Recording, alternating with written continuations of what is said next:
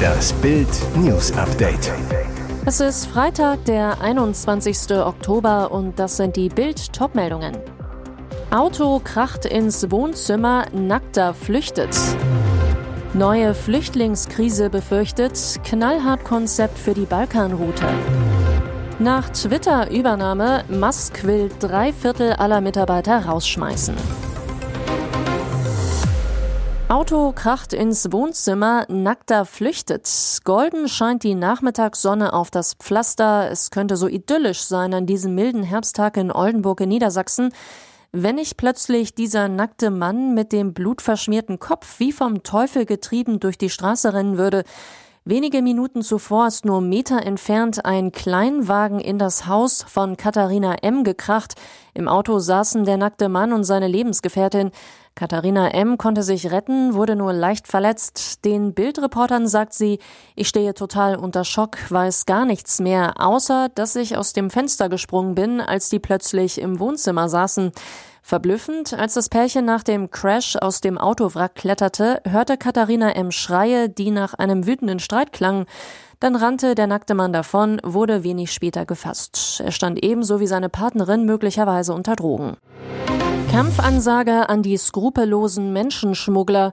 Die Flüchtlingszahlen über die Balkanroute steigen rasant. Innenministerin Nancy Faeser lud deshalb zum Krisengipfel Ziel der EU-Innenpolitiker und Vertreter der Westbalkanstaaten, die illegale Zuwanderung stoppen, Chaos wie 2015 verhindern. Wie? Durch knallharte Jagd auf die Drahtzieher. Österreichs Innenminister Gerhard Kahner sprach im Bildinterview von einem grenzüberschreitenden Kampf gegen die Schleuser. Kahner, wir haben allein in diesem Jahr 480 Schleusern das Handwerk gelegt. Einer von ihnen, ein Rumäne, war für 30.000 illegale Einreisen verantwortlich. Dabei gehe es um astronomische Summen. Die Balkanroute ab Belgrad kostet aktuell 3.000 bis 5.000 Euro. Brisant, Serbien steht unter Verdacht, Flüchtlinge aus Ländern wie Indien oder Tunesien durch Visafreiheit anzulocken, die bequem per Flugzeug kommen. Laut Kana habe Belgrad aber zugesagt, die Visaregeln noch in diesem Jahr zu ändern. Wie Deutschland habe Österreich seine Grenzkontrollen zu EU-Nachbarn verstärkt. Kana, solange die EU-Außengrenzen nicht geschützt sind, gibt es keine Alternative. Die Zeit des Durchwinkens ist vorbei. Ein Kernproblem, die noch immer unklare Rolle der EU-Grenz- und Küstenwache Frontex. Jetzt droht Twitter ein Jobkahlschlag. US-Milliardär Elon Musk will nach der Übernahme des Kurznachrichtendienstes fast drei Viertel der Belegschaft entlassen. Wie die Washington Post berichtete, kündigte Musk gegenüber potenziellen Investoren an, die Zahl der Mitarbeiter von 7500 auf rund 2000 zu senken. Das Blatt beruft sich auf Insider und vertrauliche Dokumente. Auch Twitter selbst plant demnach einen Stellenabbau. Selbst wenn die Übernahme durch Musk noch platzen sollte, wolle Twitter bis Ende 2023 fast ein Viertel der Belegschaft entlassen, um etwa 800 Millionen Dollar an Personalkosten einzusparen, schrieb die Washington Post. Musk und Twitter äußerten sich zunächst nicht. Nach monatelangem Hin und Her soll die rund 44 Milliarden Dollar schwere Übernahme Twitters durch Musk bis Ende kommender Woche abgeschlossen werden, wenn es nicht doch wieder Ärger gibt. Die zuständige Richterin hat eine Deadline verhängt.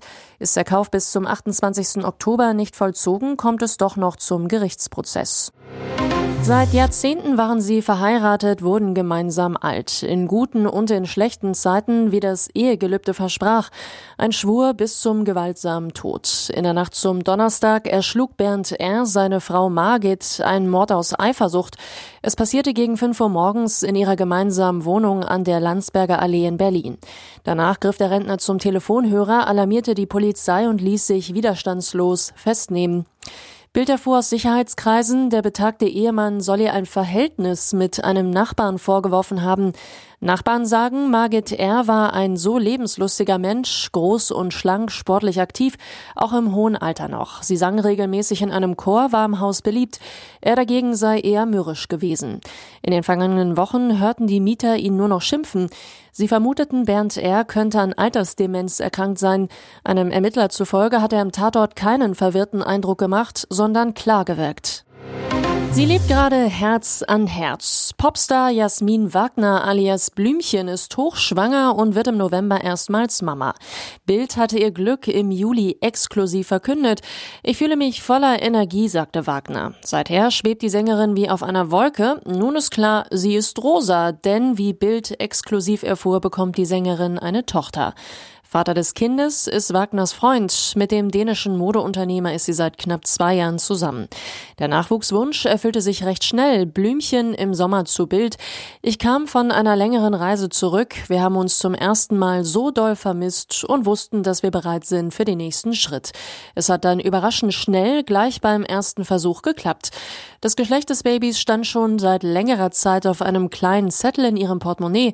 Wagner damals, noch haben wir ihn nicht geöffnet und warten auf auf den passenden Moment. Und der kam offenbar jetzt für das Paar. Und jetzt weitere wichtige Meldungen des Tages vom Bild Newsdesk. Hollywood-Star Kevin Spacey ist in einem Zivilprozess um angebliche sexuelle Belästigung freigesprochen worden. Eine Gerichtsjury befand ihn für unschuldig. Somit geht der Kläger, Schauspieler Anthony Rupp, leer aus. In der Klage wurden 40 Millionen Dollar Schadenersatz gefordert. Er hatte Spacey beschuldigt, ihn als Minderjährigen sexuell belästigt zu haben.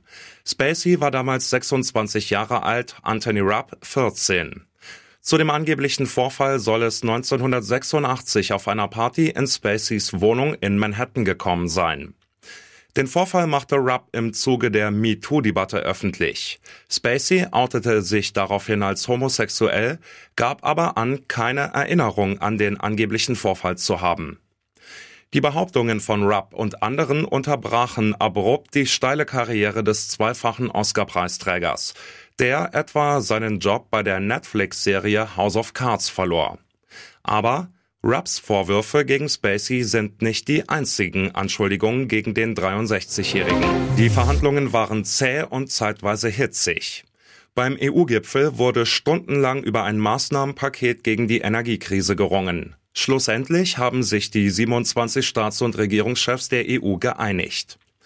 Auf dem Verhandlungstisch lag ein Paket der EU-Kommission, das gemeinsame Gaseinkäufe sowie finanzielle Entlastungen für Unternehmen und Bürger vorsieht, aber keinen Gaspreisdeckel, den 15 EU-Staaten gefordert hatten. Unstimmigkeit gab es diesbezüglich auch zwischen den beiden größten EU-Staaten Frankreich und Deutschland. Nun das Ergebnis. Es gebe einen Deal zum Thema Energie, teilte der Sprecher von EU-Ratspräsident Charles Michel in der Nacht mit. Sie seien übereingekommen, Maßnahmen zur Eindämmung der Energiepreise für Haushalte und Unternehmen auszuarbeiten. Nach Angaben von Bundeskanzler Olaf Scholz verständigten sich die Länder auf gemeinsame Gaseinkäufe, die auf Vorschlag der EU-Kommission teils verpflichtend sein sollen. Dortmunds Chef Motzki Mats Hummels ist dafür bekannt, nach schlechten Spielen in der Öffentlichkeit kein Blatt vor den Mund zu nehmen. Das kommt im Team nicht überall gut an. Dreimal hat Hummels in dieser Saison bereits ausgeteilt. Nach der Man City Pleite, dem Sevilla Unentschieden und der Niederlage bei Union. Hummels weiß, dass er damit intern aneckt. Trotzdem macht er es bewusst, um seine Spieler aus der Komfortzone zu reißen. Trotz des Sieges im DFB-Pokal in Hannover war die Hummels-Kritik aus den Vortagen weiter Thema. Jeder ist da anders. Ich mache es lieber intern, meinte Nationalspieler Emre Can vielsagend. Von der Führungsetage als auch von Trainer Edin Terzic bekommt Hummels dagegen maximale Rückendeckung. Auch dort sieht man Selbstzufriedenheit und Fußball für die Galerie als Dauerprobleme. Und solange Hummels das öffentlich anspricht, können sich die BVB-Bosse auf interne Kritik konzentrieren. 20 Jahre nachdem er seine Tochter getötet hat, ist im US-Bundesstaat Oklahoma ein Killer hingerichtet worden. Das Todesurteil gegen den 57-jährigen Benjamin Cole wurde am Donnerstag mit einer Giftspritze vollstreckt, wie die Behörden mitteilten. Cole war 2004 zum Tode verurteilt worden. Er hatte seine weinende neun Monate alte Tochter getötet, weil er ungestört ein James Bond Spiel auf seiner Nintendo-Konsole weiterspielen wollte. Seine Anwälte argumentierten, bei Cole sei eine paranoide Schizophrenie diagnostiziert worden und er leide unter Hirnschäden. Sein Zustand habe sich zuletzt weiter verschlechtert. Er könne nicht mehr laufen, sich nicht mehr selbst um seine Körperhygiene kümmern und nicht richtig kommunizieren. Hintergrund? In den USA dürfen schwer geisteskranke Menschen, die die Gründe für eine Strafe und deren Auswirkungen nicht begreifen können, grundsätzlich nicht hingerichtet werden. Der oberste Gerichtshof der USA hatte es am Mittwoch abgelehnt, seine Hinrichtung zu stoppen. Weitere spannende Nachrichten, Interviews, Live-Schalten und Hintergründe hört ihr mit Bild TV Audio. Unser Fernsehsignal gibt es als Stream zum Hören über TuneIn und die TuneIn-App auf mehr als 200 Plattformen, Smart Speakern und vernetzten Geräten.